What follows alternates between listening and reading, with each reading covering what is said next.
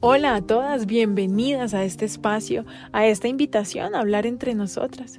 Bienvenidas a las recién casadas, a las que llevan 20 uh, años de relación. Bienvenidas a las que siempre concilian y a las que ante las dificultades con su esposo defienden sus derechos. Esto es, hablemos de ser esposas.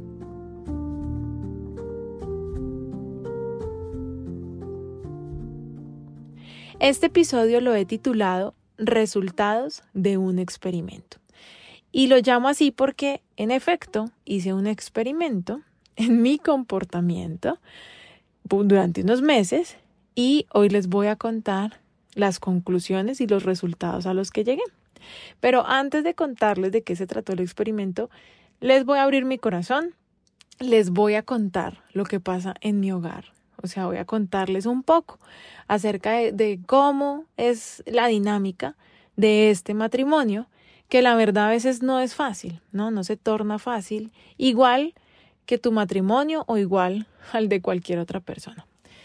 A pesar de que en este año y justo en este mes mi esposo y yo cumplimos 16 años de casados, más año y medio viviendo juntos, o sea, estamos hablando de 18 años, eh, más dos años antes, ¿no? Desde que nos conocimos, o sea, 20 años de conocernos, de convivir, de, de estar ahí pues pegaditos el uno del otro.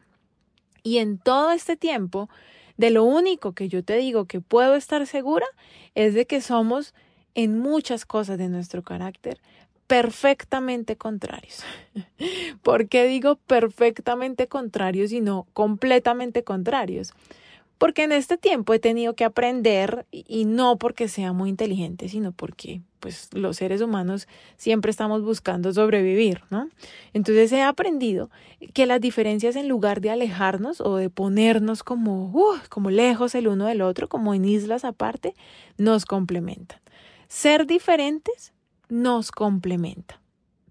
Y creo por experiencia que entre más diferentes seamos con nuestra pareja, más rica puede llegar a ser la relación. Solo que, bueno, número uno, hay que saberlo manejar. Hay que ser sabias frente a esas diferencias. Y número dos, tengo que anular esos pensamientos que dicen que ser diferente es algo negativo. Tengo que romper con la cultura de queja. Ya sabes, ese discurso cuando nos pregunta alguna amiga o alguien, ¿y cómo estás? Y entonces contestamos, bien ahí, sobreviviendo. No, ahí vamos. No es fácil, pero bueno, seguimos en la lucha. Sí, ¿qué le vamos a hacer? Ay, no es que mi esposo, ay, él es como un niño, el, niño grande de la casa. Entonces tenemos que romper con esas mentiras finalmente y aprender a, a complementarnos con las diferencias. Aclaro, mi esposo no es el niño grande, es mi parcero, es mi amante. Tu esposo no es el, el bebé grande de la casa, no, tu esposo es tu amigo, es tu compañero de aventura. Hace poco aprendí que lo que hace que la música sea buena es la atención y la relajación. Voy a tratar de explicarlo, no, no me acuerdo cómo me lo explicó mi profesor, pero es algo así como que los instrumentos tienen que sonar en momentos tensionantes y luego la música tiene que ser relajante. Y esto es lo que hace que la música sea interesante, ¿no? O sea dinámica y finalmente pues crea la armonía. En el teatro es lo mismo en la Casa del Teatro Nacional me enseñaban todo el tiempo que debe haber tensión entre los personajes. Pero no puede ser toda la obra de teatro llena de tensión, porque pues el público se cansa, no está ahí como en angustia. Tiene que haber momentos de, de relajación. Y, y eso es lo que enriquece una obra de teatro, lo que le da armonía, ¿no? Entonces, lo mismo creo yo que sucede en el arte de hacer familia, de hacer pareja y de vivir en matrimonio tenemos que aprender que la armonía no es sinónimo de uniformidad. Todo lo contrario. Es mentira que tendríamos que ser parecidos a nuestra pareja para vivir sin tanta pelea.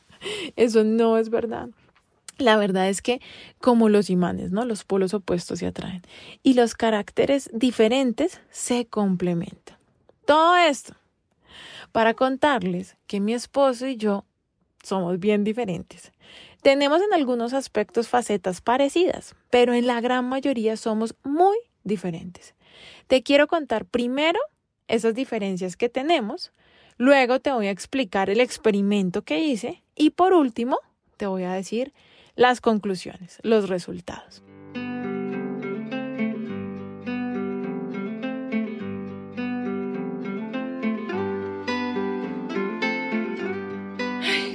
Les cuento que mi esposo y yo somos tan distintos. Nada más en la manera de organizar nuestras agendas. O sea, básicamente, a mí me encanta dejar listo lo que voy a hacer al otro día. Me encanta programarme, me encanta organizar mi agenda. Es más, mi agenda siempre está abierta sobre la mesa del comedor de mi casa. Es más, ya tengo la agenda del otro año porque me gusta organizar, no porque sea muy importante y tenga muchas cosas que hacer, pero me gusta programarme, así soy yo y yo lo disfruto. Y bueno, como todo, pues esto tiene cosas buenas y cosas malas, ¿no? Tiene ventajas y desventajas. Y mi esposo le encanta improvisar. Él es el rey de la improvisación y todo lo soluciona así súper rápido y le sale muy bien. Y, y cuando lleva una agenda, es para tener la libertad después de desprogramarla. Y eso lo hace sentir a él muy bien y muy chévere. Y bien por él. Por ejemplo, hay una noche de la semana que a mí me gusta organizar absolutamente todo lo que voy a necesitar al otro día porque tengo un día en el que madrugo más. E, es el día en que mi día arranca más temprano, ¿no? De toda la semana. Entonces me gusta dejar, mira, hasta el maquillaje dentro del baño para no hacerle ruido a mi esposa y que él pueda dormir un poco más, ¿no? Pues para no hacerlo madrugar a él, para nada. El día que él madruga, todo suena temprano. ¡Pum! ¡Pash! ¡Plash! ¡Puash! Amor, ¿estás despierta? ¿Me ayudas con esto? ¡Ay, Dios mío! Pero yo, pues sí, le hago silencio. Por supuesto que me programo, ¿cierto? Voy a salir, digamos, en el carro. Eh, o voy a salir en taxi o voy a ir caminando. Yo ya programé mi medio de transporte. Yo ya sé dónde voy a desayunar, con quién voy a desayunar y tengo una lista de lo que voy a hacer en el día mientras regreso a casa.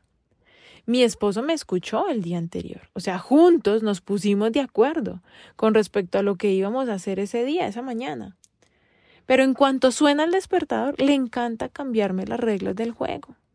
Entonces, si yo ya había programado, por ejemplo, salir en el carro, él inmediatamente suena el despertador, me dice, ay, ¿sabes qué, amor?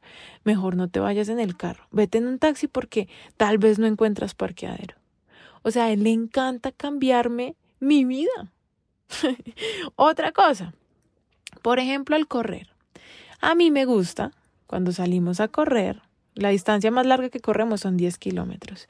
Y entonces cuando salimos a correr juntos, a mí me gusta correr 5 de ida, ¿cierto? Y 5 kilómetros de venida.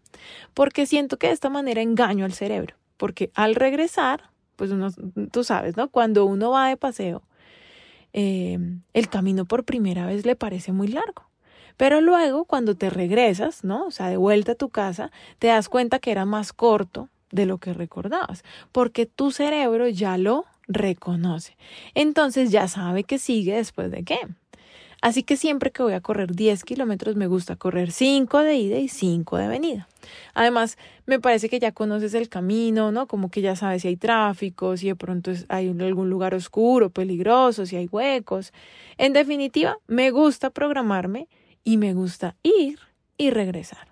O sea, si yo decido que voy a correr 10 kilómetros esa mañana, yo no corro 9, yo no corro 11, yo corro 10. Hasta me ha pasado, me he caído en el kilómetro 7 y me raspo, estoy echando sangre, pero si no es grave, me paro y sigo corriendo y en la casa me limpio.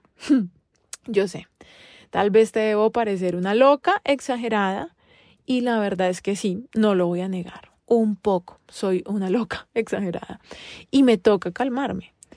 Pero pues así soy yo, ¿no? Me, he tenido que aprender a conocerme y he tenido que aprender a controlarme, eh, pero realmente a mí me gusta, a mí me gusta ser ordenada y, y así me funciona la vida. Y a mi esposo, como te decía, le encanta improvisar. A él le encanta variar, probar cosas nuevas, comer cosas diferentes. Él puede, en el caso de correr, dar una vuelta larguísima, y de alguna manera, no sé, calcula sobrenaturalmente y le dan 10 kilómetros al llegar a la casa, o sea, exactos. Pero él va cambiando así, metámonos por este callejón y vamos por esta calle. No sé, Pero lo ves, él lo disfruta. Él disfruta el paisaje, él disfruta lo nuevo. Y sí, tal vez su manera sea la mejor. Y sí, yo quisiera llegar a ser así libre como él, pero yo no soy como él. O sea, yo lo hago a mi manera. Y de esto se trata este experimento. Descubrí que todas esas cosas que a mí me molestan en, lo cotidiano, porque las hace diferentes a mí, nos hace pelear, ¿no?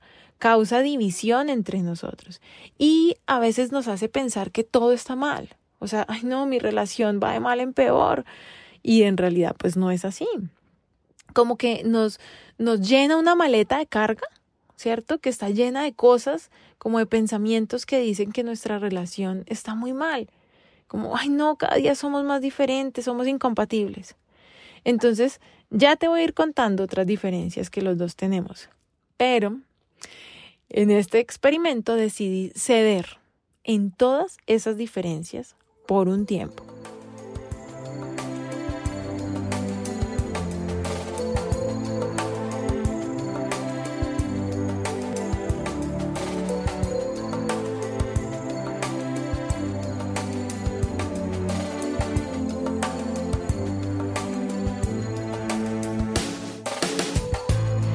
Decidí no volver a llevar la contraria. Decidí abandonarme a mí misma por un tiempo para ver qué pasaba. O sea, decidí llevarme al límite de mi paciencia. Al, al, ver que definitivamente para mi esposo es aburrido correr cinco kilómetros y devolverse, ¿no? Además que si yo lo propongo y él quiere otra cosa, y entonces yo no me meto por el camino que él dice, entonces ah, ya no nos gusta y puede terminar la salida a correr en pelea. Entonces decidí llevarme al límite a mí misma y ceder. Entonces salíamos a correr juntos y él decía, por aquí, ¿no? Y cambiaba el camino. Y luego decía, por acá. Y volví y cambiaba el camino.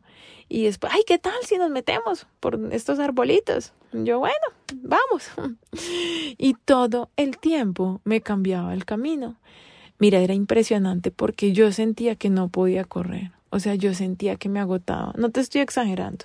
Si eres una persona que corre, me entiendes. Yo sentía que la respiración iba más agitada, mi espalda se ponía tensa, porque en el fondo lo que estaba sucediendo era que yo quería controlar la distancia. Yo quería controlar mi corrida, ¿no? Como que no quería correr más riesgos de lo que uno normalmente corre. al no controlar el camino, me sentía insegura, porque eso a mi manera de ser le cuesta, a mi carácter le cuesta, yo lo sufro. Pero yo me decía a mí misma, Lina, son los mismos 10 kilómetros, tranquila, o sea, la distancia es la misma, el número de pasos es el mismo, el ritmo es el mismo. Si puedes correr 10 yendo y viniendo, pues puedes correr 10 libremente, como los pajaritos, ¿no? Disfrútalo. Y te cuento que me costó horrores, o sea, me daban ganas de llorar, venían pensamientos a mi mente de odio a este man, o sea, no quiero volver a correr con él, me va mejor corriendo sola, me quiero devolver, no puedo más, me quería rendir, o sea, prácticamente había dentro de mí un pensamiento de si no lo hago a mi manera, mejor no lo hago. Y fue increíble porque no solo hice no lo, o sea, no lo hice una sola vez, ¿no? Sino que varias veces que salimos a correr me dejé llevar. Y fueron varios días y, y bueno, yo dejaba que él, ¿cierto? Me guiara. Otra intimidad. Resulta que cuando nos vamos a arreglar todos en familia, ¿cierto? Para ir a algún lugar, la dinámica es que yo me arreglo primero para poder estar lista porque soy pues la que más se demora y además debo ayudar a mis hijas a peinarse, ¿no? Que se pongan los aretes, no sé qué, cosas de mujeres. Y, y mi esposo pues es súper ágil, ¿no? Entonces el hombre hace el desayuno, desayuna, lava los platos del desayuno, limpia la mesa, barre las boronas del piso, él hace todo y de ahí sube y se arregla, Las niñas se arreglan y al salir ya vestidas y todo, entonces yo las peino y las pongo bonitas y les ayudo a escoger la chaqueta. Entonces, la última en comer en esta casa, pues soy yo, porque mientras todos desayunan, yo estoy, ¿cierto? Arreglándome. Y a veces nos coge la tarde y vamos tarde para algún lugar al cual es importante llegar temprano. Pero yo no me complico, o sea, realmente si no alcanzo a desayunar, meto todo en un moldecito y me lo voy comiendo en el carro o echo un paquete de galletas al bolso y bueno, por ahí en el camino lo complemento con algo. No tengo lío. Pero no me voy a ir sin arreglarme, ¿no? O sea, me tengo que arreglar. Entonces mi esposo, de querido y por ayudarme, me lleva la comida al lugar donde me estoy maquillando. Y esto me da rabia porque es que yo no estoy sentada haciendo nada. Yo tengo mis manos ocupadas maquillándome. Si no he bajado a comer es porque no he podido, no porque no quiera. Entonces, si me llevas la comida al lugar donde yo estoy, yo me siento presionada. Yo no sé tú, pero yo siento que me estás presionando, siento como que me estás afanando. Y entonces ese afán, ¿cierto? E, él quería ser amable conmigo pero mi cara ya cambia, ¿no? Mi genio cambia, me acelero y normalmente salimos peleando de la casa. Y es muy chistoso porque realmente no ha pasado nada grave. Pero esto puede terminar en una pelea, ¿cierto? Terrible, en discusión delante de las niñas, por nada. y es más gracioso aún cuando vamos, ¿cierto? para la iglesia o por ejemplo algún lugar donde vamos a hablar con parejas y aconsejarlas de cómo llevar bien su matrimonio, cuando en realidad vamos desagarrados en ese carro. Así que en este experimento decidí no molestarme por eso. Intentar hacer las cosas más rápido para tener más tiempo de comer, ¿no? Intenté madrugar más, pero pues mi esposo no me deja porque le gusta abrazarme en las mañanas. Entonces yo le digo, si no me dejas levantarme temprano, por lo menos tenme paciencia. Entonces la siguiente vez que el hombre me llevó la comida, ¿cierto? Donde yo estaba, se lo agradecí e intenté comer mientras me maquillaba, o sea, hacer las dos cosas al mismo tiempo y por supuesto que no pude. Pero para allá voy, ya voy a llegar al nudo de este asunto.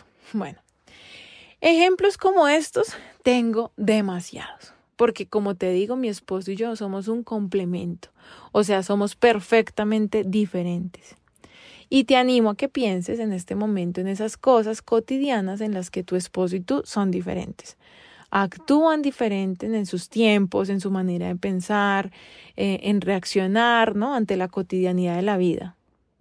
Y de pronto estas, estas diferencias terminan en caos y terminan en discusión o en pelea. Normalmente tú crees que la mejor forma es como tú lo estás haciendo y tu esposo está convencido de que él está haciendo las cosas pues de la mejor forma también. Lo interesante aquí, o, mejor dicho, lo que pone interesante las peleas, es cuando uno de los dos actúa creyendo que lo que hace está agradando o ayudando a la otra persona, pero la otra persona lo toma como un insulto o lo toma como una falta de respeto. Y pues, ¿quién tiene la razón? Pues nunca lo sabremos porque cada uno tiene su versión de las cosas, cada uno viene de una crianza, de una forma de hacer, de ver, de leer, las situaciones cotidianas. ¿Sabes qué es lo impresionante de esto? Que muchas parejas se han divorciado por una sobrecarga de estas situaciones. Muchas personas llegan a la conclusión de que no pueden convivir más con esa persona. O sea, no hay manera de vivir con él, porque él no me entiende, porque somos completamente diferentes, nunca logramos ponernos de acuerdo, no sé en qué momento me enamoré de ese hombre. Impresionante, ¿no? Bueno, pues a todas esas diferencias que yo iba encontrando en nuestro comportamiento diario, eh, yo di mi brazo a torcer voluntariamente, porque quería ver qué pasaba, ¿no? Quería ver qué sucedía. Y te voy a ir contando qué fue lo que pasó, o sea, las conclusiones, los resultados. Lo que sucedió fue que primero mi esposo estaba muy asustado. O sea, él no comprendía por qué yo no estaba peleando, porque yo no llevaba la contraria. Él no entendía por qué yo estaba dando mi brazo a torcer sin más ni más. O sea, no torcía los ojos, no hacía mala cara. Y el hombre estaba asustado. Yo creo que él pensó, o sea, está, no sé, me va a dejar, tiene otro, ¿no? Algo Lina está tramando porque tanta paz. Por supuesto, las discusiones y los malos entendidos mermaron no sé, en un 90%, porque pues yo solamente hacía caso. Horrible, una vida horrible. ¿Fue difícil para mí? Sí, mucho, demasiado, muy difícil. Todo el tiempo iba en contra de mi propia naturaleza. Pero voy a contarte las conclusiones positivas de todo esto.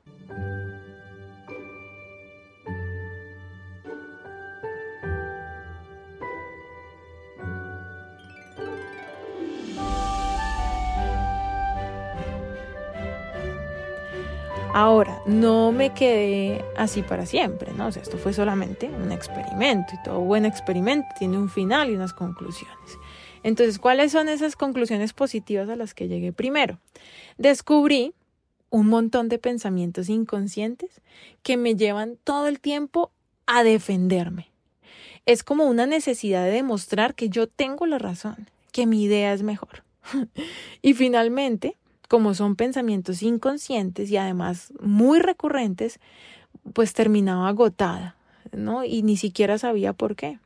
Como que todo el tiempo me siento enfadada, es como que todo el tiempo me siento incomprendida y al mismo tiempo siento que no comprendo a ese tipo, ¿no? O sea, no entiendo nada de él. Es como lo que yo descubría en mi mente. Lo segundo que concluí es que hay cosas que realmente puedo hacer diferente. O sea, hay actitudes en las que puedo ceder, pero hay otras en las que definitivamente no puedo ceder. Por ejemplo, en el tema de la corrida, puedo ceder. No tiene sentido el hecho de que yo me canse más si corro por rutas diferentes la misma distancia. Pero en el tema de desayunar mientras me maquillo, es un imposible, o sea, no lo puedo hacer. No me obligues a hacerlo, por favor. Gracias por hacerme el desayuno, gracias por servírmelo. Ponle una tapita, ¿no? De la olla y espera hasta que yo baje y me lo coma. O sírvemelo directamente en un tupper y, y lo llevo y me lo como en el carro. Pero por favor, no me lo lleves a donde yo estoy. Te lo pido de por Dios. En el tema de que cuando yo madrugo y él está durmiendo, hago hasta lo imposible por no despertarlo y él hace todo el ruido posible, ¿no? Eh, pues la verdad me dan ganas de desquitarme. O sea, de un día hacerle mucho ruido. Ay, pero eso no está bien. Actuar en venganza, actuar en revancha, no le hace bien al matrimonio. A mí me nace del corazón, como la canción, me nace del corazón, decirle que usted es mi vida. Ah, qué exagerada. Bueno, a mí me nace en mi corazón no hacer ruido, porque para mí es importante que él pueda descansar un poquito más, porque a mí me gustaría que me trataran así. Entonces trato a mi esposo y decido tratar a mi esposo como me gustaría que me tratara. Tal vez algún día él tenga piedad y no me despierte tan temprano. O tal vez no. Pero en este caso me sirve hablar con mis amigas. Me sirve tener amigas que estén en las mismas que yo. Porque si ando con amigas solteras o divorciadas, pues seguramente son mujeres muy queridas a las cuales yo amo y mucho, pero no me van a entender y no me van a dar pues un consejo, cierto sabio. Mira, a todas las amigas que les he contado esto me dicen que su esposo hace exactamente lo mismo. O sea, 10 de cada 10 de mis amigas padecen de la misma situación. ¿Y esto para qué me sirve? ¿Para quejarme con ellas? No, para entender que mi esposo no lo hace a propósito. No es personal. No es contra mí, es la naturaleza del hombre que es así. Y, y pues está bien, o sea, mmm, es hasta sexy, ¿no? O sea, los machos son así.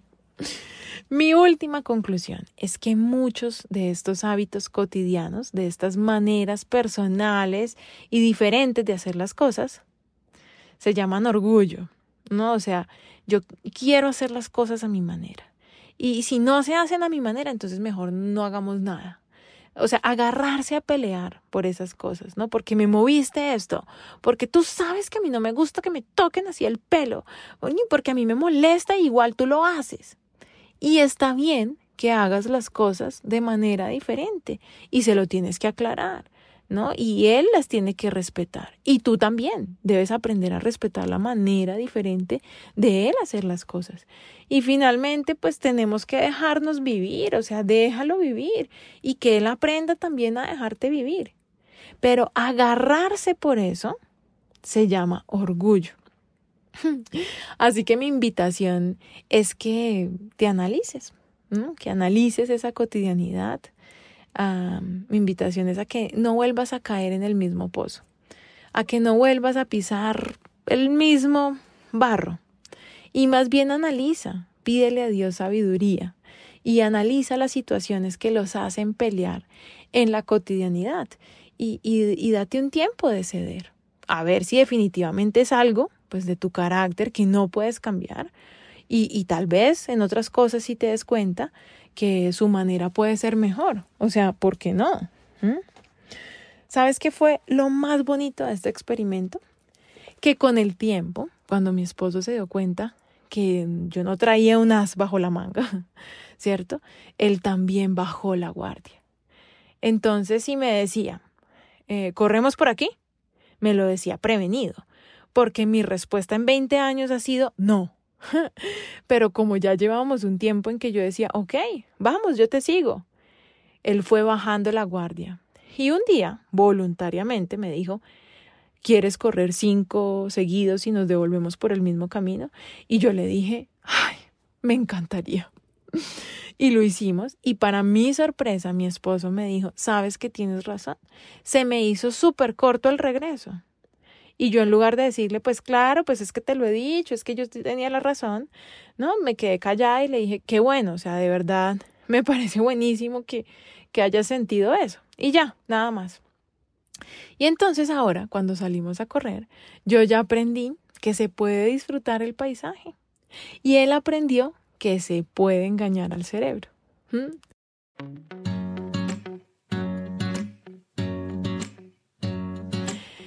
Bueno, siempre te dejo una frase y mi frase de este capítulo la dice Jesús y se la está diciendo a sus discípulos porque ellos estaban peleando entre ellos a ver quién era el más importante. Y entonces dice, en este mundo los reyes y los grandes hombres tratan a su pueblo con prepotencia. Sin embargo, son llamados amigos del pueblo.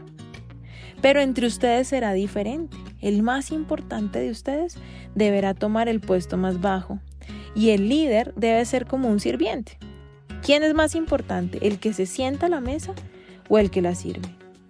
El que se sienta a la mesa, por supuesto, pero en este caso no, pues yo estoy entre ustedes como uno que sirve. Y, y en Jesús vemos ese ejemplo, ¿no? O sea, de un hombre sencillo, en sandalias, caminaba, hablaba con todo el mundo, sanaba enfermos, o sea, el tipo nunca estaba así como, ah, usted no sabe quién soy yo.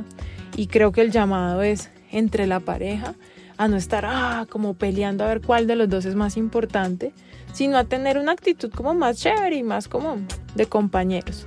¿Mm? Bueno, hasta aquí este episodio Hablemos de ser esposas. Espero que te sirva, que haya sido de tu agrado. Te invito a que nos sigas en Instagram, el hashtag Hablemos de Ser Esposas, o a mi cuenta, arroba Lina la primera con B grande y la segunda con V. Y recuerda, no te aguantes una mala relación, ni te divorcies. Hay otro camino, el camino de la reconciliación.